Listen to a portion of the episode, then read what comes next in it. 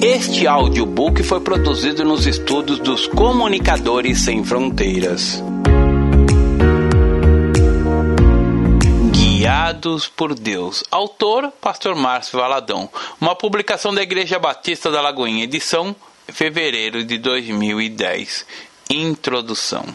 Não existe nada melhor do que fazer a vontade de Deus. Em Romanos capítulo 12, verso 2 está escrito que a vontade de Deus é boa, agradável e perfeita. Porém, para, para que experimentemos a vontade de Deus é preciso uma mente renovada, conforme podemos observar nesse mesmo texto de Romanos, parte A e não vos conformeis com este século, mas transformai-vos pela renovação da vossa mente. Não cabe nenhuma discussão acerca da vontade de Deus, ela é perfeita e ponto final. Logo, se é perfeita, é o melhor para cada pessoa. Mas na maioria das vezes não experimentamos esse melhor de Deus porque teimamos em fazer a nossa vontade, que é imperfeita. Nessa obra, vamos abordar, à luz da palavra de Deus, como os caminhos, a vontade do Senhor realmente nos satisfazem. A aventura mais gloriosa que o homem e a mulher podem experimentar é a de serem guiados pelo Senhor pois todos os que são guiados pelo Espírito de Deus são filhos de Deus. Romanos capítulo 8, verso 14. A nossa atitude deve ser a de fazer a vontade de Deus, confiar que ele governa sobre todas as coisas e disciplinar a nossa mente a confiar nele continuamente. Deus tem o melhor para os seus filhos. Sua vontade é boa, agradável e perfeita. Então, querido ouvinte, coloque a vontade de Deus acima da sua vontade e viva o que há de melhor agradável e perfeita para a sua vida. Pai, que a tua palavra nos edifique, console e exorte, que a tua palavra nos faça conhecer mais do Senhor e do teu propósito para nossas vidas. Pai, eu reivindico, em nome do Senhor Jesus, cada vida que está ouvindo este livro, para que seja conforme o teu desejo e a tua vontade, de acordo com a tua palavra, em nome de Jesus. Amém caminhos. Eu quero falar sobre a direção de Deus. Deus é um Deus que age, que fala e que intervém. Ser guiado pelo Senhor é um privilégio, é graça, pois não merecemos. No livro de Êxodos, temos o relato de peregrinação do povo de Israel.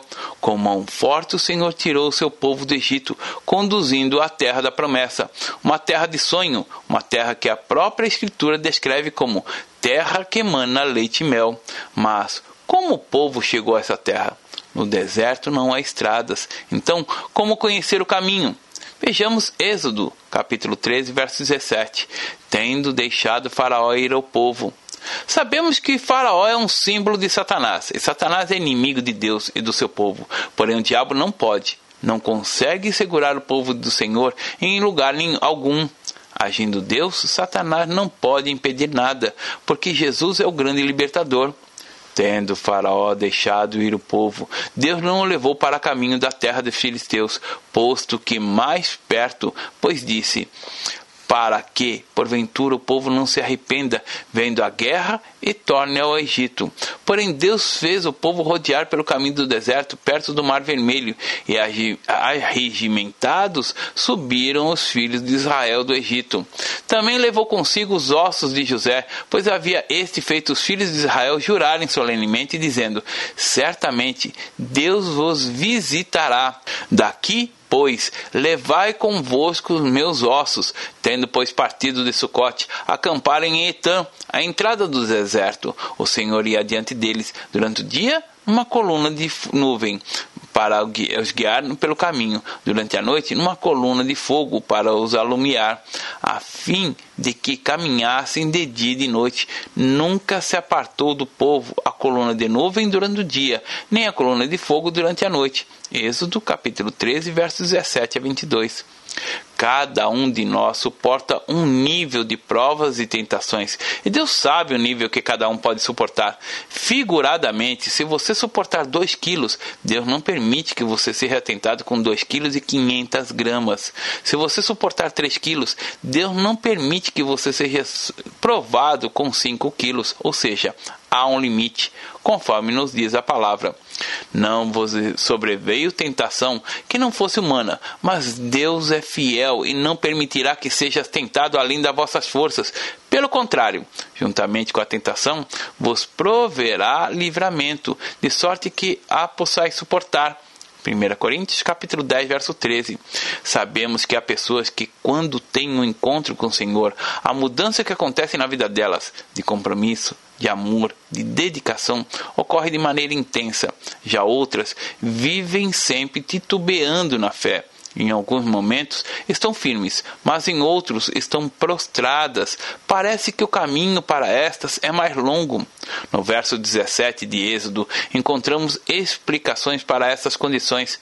Tendo Faraó deixado ir o povo, Deus não o levou pelo caminho dos filisteus, posto que era mais perto.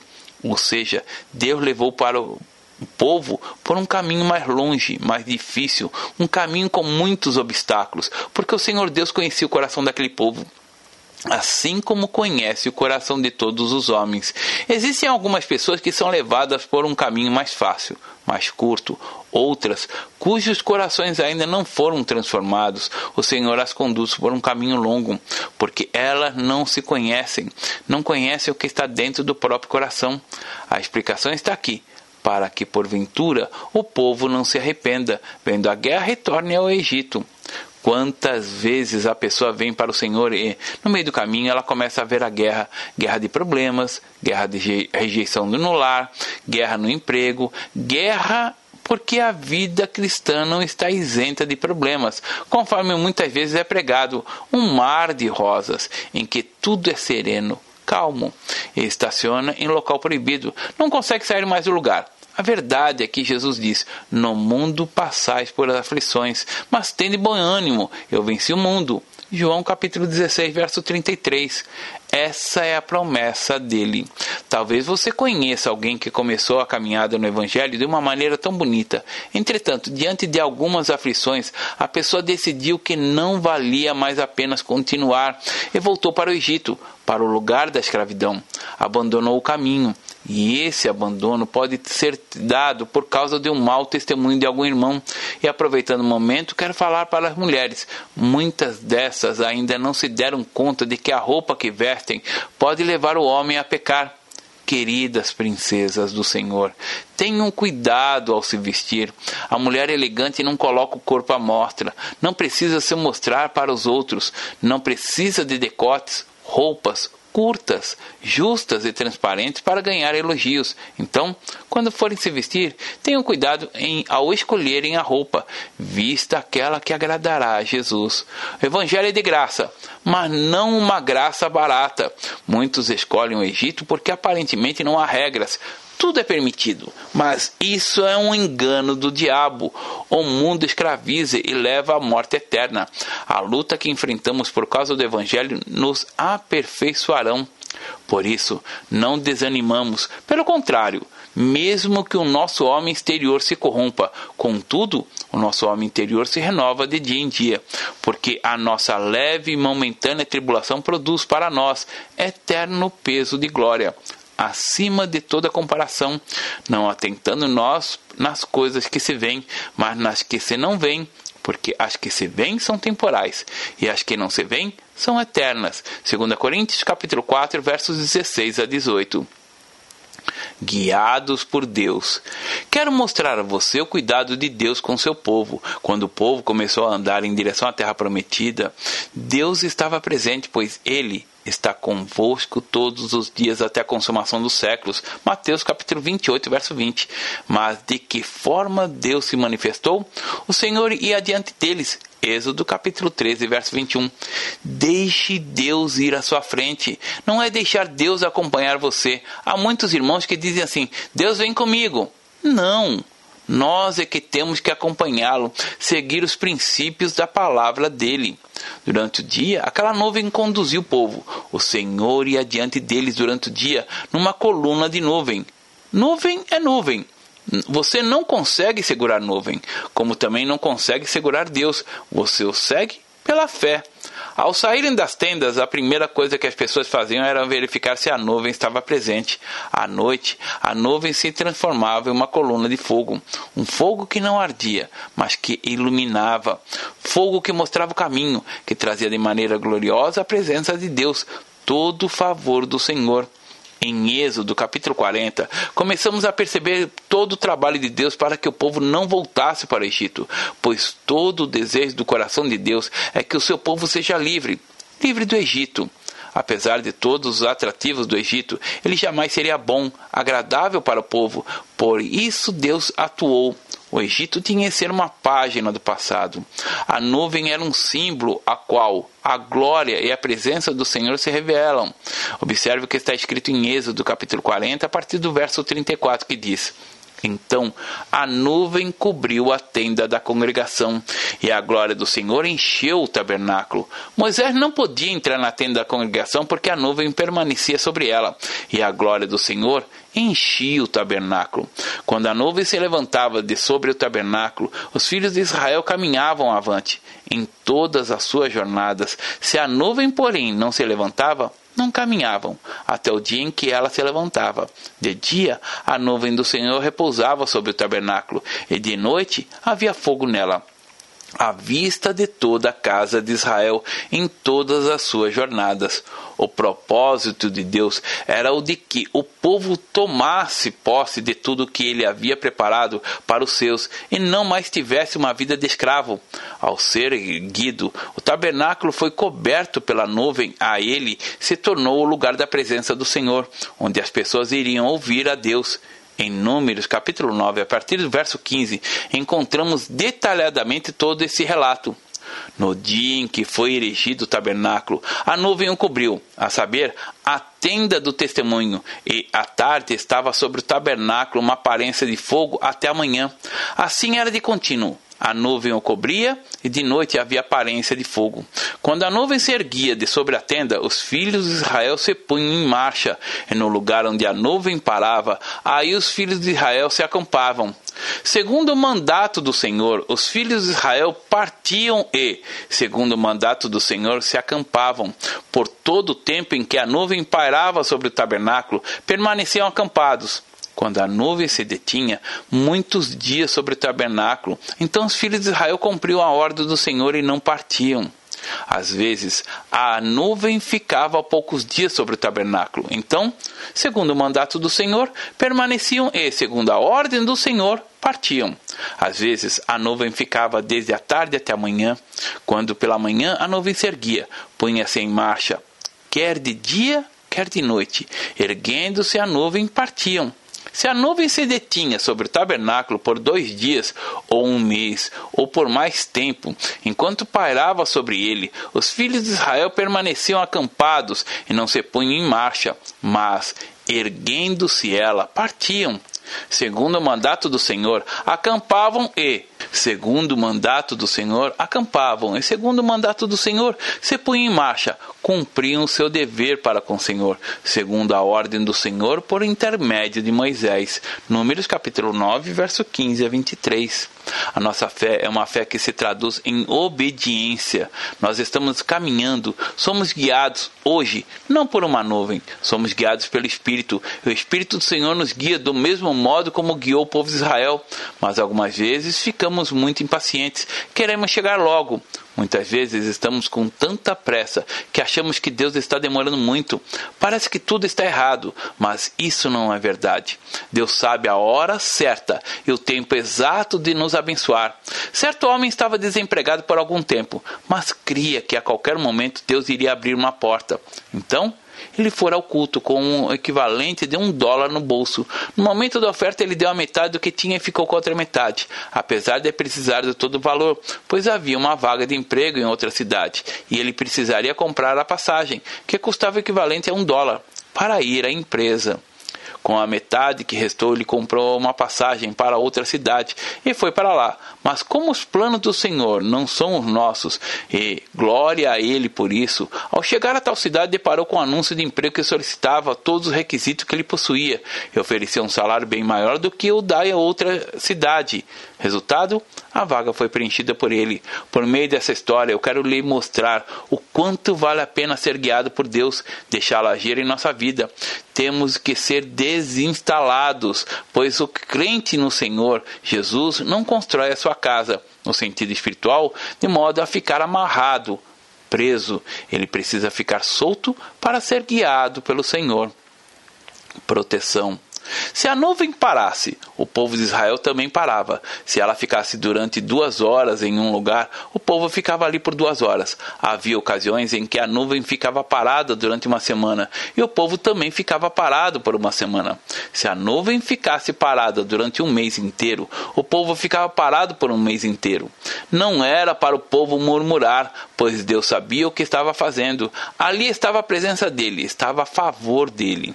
O mais importante para nossa caminhada é a obediência. Não é uma questão de ficarmos questionando com o Senhor, mas de estarmos com nossos olhos bem abertos, como o povo que saía pela manhã olhava como estava a nuvem e a seguia. A presença do Senhor está nas noites e nos dias escuros da vida, naqueles momentos que não se consegue enxergar direito o caminho. O Senhor transforma a nuvem em um farol. A nuvem guiava o povo como se fosse um guarda-sol. O sol poderia estar queimando lá em cima, mas embaixo havia uma sombra. Era a presença do Senhor, porque aquele que habita no esconderijo do Altíssimo, a sombra do Onipotente descansará. Salmo 91. Sombra é, provo é provocada pela presença, pela nuvem do Senhor. Guiou-os de dia com a nuvem, e durante a noite com um clarão de fogo. Salmo 78, verso 14. E isso se repete no Salmo 105, verso 39 ele estendeu uma nuvem que lhe servisse de todo e um fogo para alumiar de noite. Meus irmãos, a aventura mais gloriosa que o ser humano pode experimentar é caminhar com o Senhor, é caminhar com todo o coração, não pela metade, mas caminhar amando ao Senhor, tendo a compreensão da vontade, do querer dele. Deus não quer sacrifício de ninguém, Deus não traz opressão sobre ninguém, Deus é bom. A nuvem defendia o povo de Israel na travessia do Mar Vermelho, Faraó, arrependido, mobilizou todo o seu exército para trazer de volta o povo de Israel. Mas observe o que está escrito em Êxodo, capítulo 14, versos 19 a 20. Então, o anjo de Deus que ia diante do exército de Israel se retirou e passou para trás deles, também a coluna de nuvem se retirou de diante deles e se pôs atrás deles, e ia entre o campo dos egípcios e o campo de Israel. A nuvem era escuridade para aqueles, e para este esclarecia a noite, de maneira que, em toda a noite, este e aquele não puderam aproximar-se. A nuvem era escura de um lado e clara do outro, de modo a iluminar todo o acampamento de Israel. Os dois acampamentos eram separados pela nuvem durante toda a noite. Movendo-se para trás dos israelitas, a nuvem passou a protegê-los dos egípcios. À medida que você vai caminhando com o Senhor em obediência, uma paz gostosa, um descansar, toma conta do seu coração. Por isso que a vida do crente, algumas vezes, é uma incógnita para os outros. Muitos não conseguem entender porque sentimos paz em meio às lutas. A paz que excede todo entendimento. É a paz que Jesus nos prometeu em João, capítulo 14, verso 27. Deixe-vos a paz, a minha paz vos dou. Não vou lá dou como o mundo a dá. Não se turbe o vosso coração, nem se atemorize temos a proteção do Senhor. Caiam mil ao teu lado e dez mil à tua direita, tu não serás atingido. Salmo capítulo 91, verso 7. A palavra também nos diz que o anjo do Senhor acampa-se ao redor dos que o temem e o livra. Salmo 34, verso 7. Nem sempre percebemos os livramentos que o Senhor nos concede, pois muitos deles são inimagináveis, mas quando conseguimos perceber, constatamos quanto dependemos e precisamos do Senhor. Cercas elétricas não nos protegem, muros altos também não. Segurança particular? Não mesmo, mas a mão poderosa de Deus nos livra de todo mal. O Senhor o protege, preserva-lhe a vida e o faz feliz na terra. Salmo 41, verso 2. A Jesus ouvi. A nuvem é a presença do Senhor, mas muitas vezes nos acostumamos com ela e passamos a desprezá-la, como fizeram alguns israelitas. Algo como que você não pode se acostumar é ir às reuniões da congregação como se fosse algo normal, rotineiro. Você tem que ir com expectativas como se fosse a primeira vez. A alegria do coração do povo no deserto deveria ser uma alegria constante, como se fosse a primeira vez em que estivessem vendo a nuvem. Esta nuvem da presença do Senhor tantas vezes repetiu, não apenas no Velho Testamento, mas também no Novo Testamento. Quando Jesus estava no monte com seus discípulos, vejamos Mateus capítulo 17, verso 5. Falava ele ainda quando uma nuvem luminosa os envolveu. Eis, vindo na nuvem, uma voz que dizia: Este é meu filho amado, em quem me comprazo. A ele ouvi. Este é meu filho amado, em quem me comprazo. A ele ouvi. Deus hoje só tem uma mensagem. Qualquer mensagem é espúria, ilegítima, é engano. Deus fala apenas esta mensagem. Este é meu filho amado, em quem me comprazo, a ele ouvi. Hoje em dia as pessoas não querem ouvir a mensagem da cruz, querem ouvir o que lhes dá prazer, o que os engana, o que os destrói. Temos que ouvir a Jesus, a ele ouvi. Jesus não se parece com Deus. Jesus é Deus. É Ele quem nos dá alegria, quem traz satisfação à nossa alma. Por isso, a Ele ouvi. No momento da ascensão de Jesus, após ter realizado todo o querer do Pai, está escrito em Atos, capítulo 1, versos 9 a 11 que diz assim: Dita essas palavras, foi Jesus elevado às alturas, à vista deles, e uma nuvem o encobriu dos seus olhos, e Estando eles com os olhos fitos no céu, enquanto Jesus subia, eis que dois varões vestidos de branco se puseram ao lado deles e lhe disseram: Varões galileus, por que estáis olhando para as alturas? Este Jesus que dentre vós foi assunto ao céu virá do modo como viste subir. Ou seja, Jesus virá. E ele diz em Lucas capítulo 21, versos 27 e 28, que diz assim: Então se verá o Filho do Homem vindo numa nuvem, com poder e grande glória. Ora, ao começarem essas coisas a suceder, exultai erguei a vossa cabeça, porque a vossa redenção se aproxima. Jesus voltará. Ele virá nessa nuvem, a mesma nuvem no sentido espiritual que conduziu o povo à terra prometida. Deus tem uma terra para o seu povo, a terra da promessa, e ele deixa de ser promessa quando tomamos posse. Não fique apenas olhando as promessas do Senhor como se fosse uma coisa tão distante. Tome posse hoje. Perceba exatamente o que está escrito, pois todos os que são guiados pelo Espírito de Deus são filhos de Deus. Romanos capítulo 8, verso 14. Durante 40 anos a nuvem conduziu o povo de Israel. Talvez você diga, mas pastor, 40 anos é tempo demais. Talvez você esteja com 40 anos e ainda não se casou. Apenas frequenta a festa de casamento, vê os amigos se casando e você ficando para trás. Então, você deve, decide sair debaixo da nuvem e se casar com o primeiro ou a primeira que parecer. Resolve guiar o seu próprio caminho. Descanse, minha irmã, meu irmão. Não saia debaixo da nuvem, pois Deus tem o melhor para você. Deus tem o melhor para o seu casamento. Saiba que não basta apenas se casar, ter uma aliança no dedo, não. Creia que Deus tem o melhor para você, algo jamais imaginado. Porque os meus pensamentos não são os vossos pensamentos, nem os vossos caminhos os meus caminhos, diz o Senhor. Porque Assim como os céus são mais altos do que a terra, assim são os meus caminhos mais altos do que os vossos caminhos, e os meus pensamentos mais altos do que os vossos pensamentos. Isaías capítulo 55, verso 8 e 9. Deus tem sonhos para realizar em sua vida, mas viva debaixo da nuvem, debaixo da mão do Senhor. Não busque um atalho, porque fora da nuvem o sol é inclemente, rigoroso. O terreno é tão árido, mas debaixo da nuvem tem a graça da presença do Senhor. Tome posse dessa palavra e viva a glória do Senhor. Porque a Bíblia diz: alegrai-vos sempre no Senhor. Como se pode se alegrar se as circunstâncias estão fazendo você chorar? Como você pode ter paz diante dos obstáculos tremendos? Entretanto, os sentimentos não representam um fim em si mesmo. Podemos nos alegrar mesmo em meio às aflições da vida quando compreendemos a verdade, quando compreendemos que a alegria do Senhor é a nossa força. Não se engane, o inimigo criará mil situações para você desistir. desanimar. Ele tentará frustrar os planos de Deus para você, mas permaneça debaixo da nuvem, caminhe olhando para o Senhor. Conclusão. Não existe ninguém que o ama mais do que o Senhor. A Escritura diz que as promessas do Senhor têm o sim e o amém. 2 Coríntios capítulo 1, verso 20. O Senhor tem bons pensamentos a nosso respeito. Há um sonho de Deus que precisa se transformar em realidade.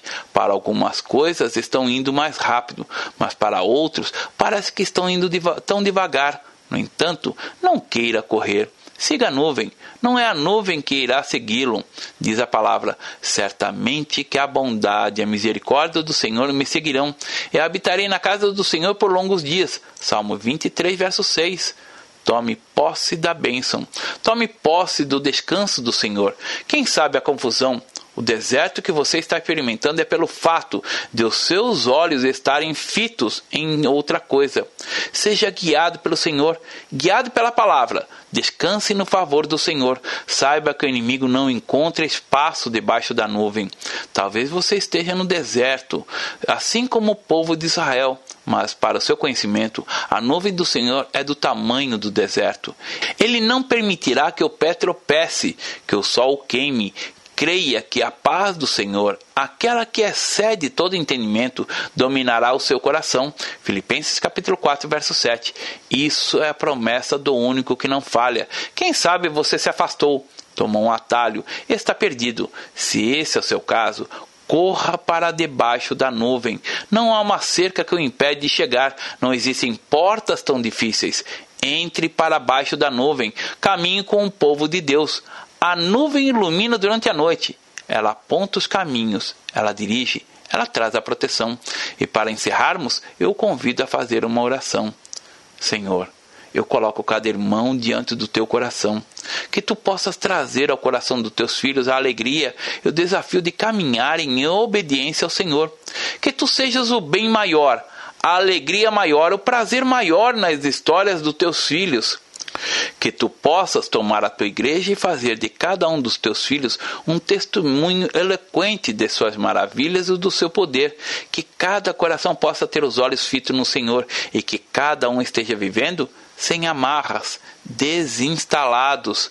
Pai, que o coração dos teus filhos não esteja aqui, mas esteja aí contigo, para que nada possa amarrar e segurar os seus filhos, e que haja um recomeço e uma vontade tremenda de descansar à sombra do Senhor. Que tu possas, Espírito Santo, trazer convicção aos corações que ainda não se renderam a Jesus e àqueles que estão longe, para que se voltem para o Senhor, para que o povo não se arrependa e torne ao Egito. Em teu nome, amém. Deus abençoe. Pastor Márcio Valadão. Jesus te ama e quer você. Primeiro passo: Deus o ama e tem um plano maravilhoso para a sua vida, porque Deus amou o mundo de tal maneira que deu seu Filho unigênito para todo aquele que nele crê não pereça, mas tenha vida eterna. João capítulo 3, verso 16. Segundo passo, o homem é pecador e está separado de Deus, pois todos pecaram e carecem da glória de Deus. Romanos capítulo 3, verso 23, parte B. Terceiro passo: Jesus é a resposta de Deus para o conflito do homem. Respondeu-lhe Jesus: Eu sou o caminho e a verdade e a vida. Ninguém vem ao Pai senão por mim. João capítulo 14, verso 6. Quarto passo: é preciso receber a Jesus em nosso coração, mas todos quanto receberam, deu-lhes o poder de serem feitos filhos de Deus, a saber, aos que crerem em seu nome. João capítulo 1, verso 12, parte A. Se com tua boca confessares Jesus como Senhor e, em teu coração, credes que Deus o ressuscitou dentre os mortos, será salvo. Porque com o coração se crê para a justiça e com a boca se confessa a respeito da salvação. Romanos capítulo 10, verso 9 e 10. Quinto passo. Você gostaria de receber a Cristo em seu coração? Faça essa oração de decisão em voz alta. Senhor Jesus, eu preciso de ti. Confesso-te o meu pecado de estar longe dos teus caminhos. Abra a porta do meu coração e te recebo como meu único Salvador e Senhor. Te agradeço porque me aceita assim como eu sou e perdoa o meu pecado. Eu desejo estar sempre dentro dos teus planos para a minha vida. Amém. Sexto passo: procure uma igreja evangélica próxima à sua casa. Nós estamos reunidos na Igreja Batista da Lagoinha, Rua Manuel Macedo, 360, bairro São Cristóvão, Belo Horizonte, Minas Gerais. Nossa igreja está pronta para lhe acompanhar nesse momento tão importante da sua vida. Nossos principais cultos são realizados aos domingos. Ficaremos felizes com sua visita. Uma publicação da Igreja Batista da Lagoinha, Gerência de Comunicação, www.lagoinha.com.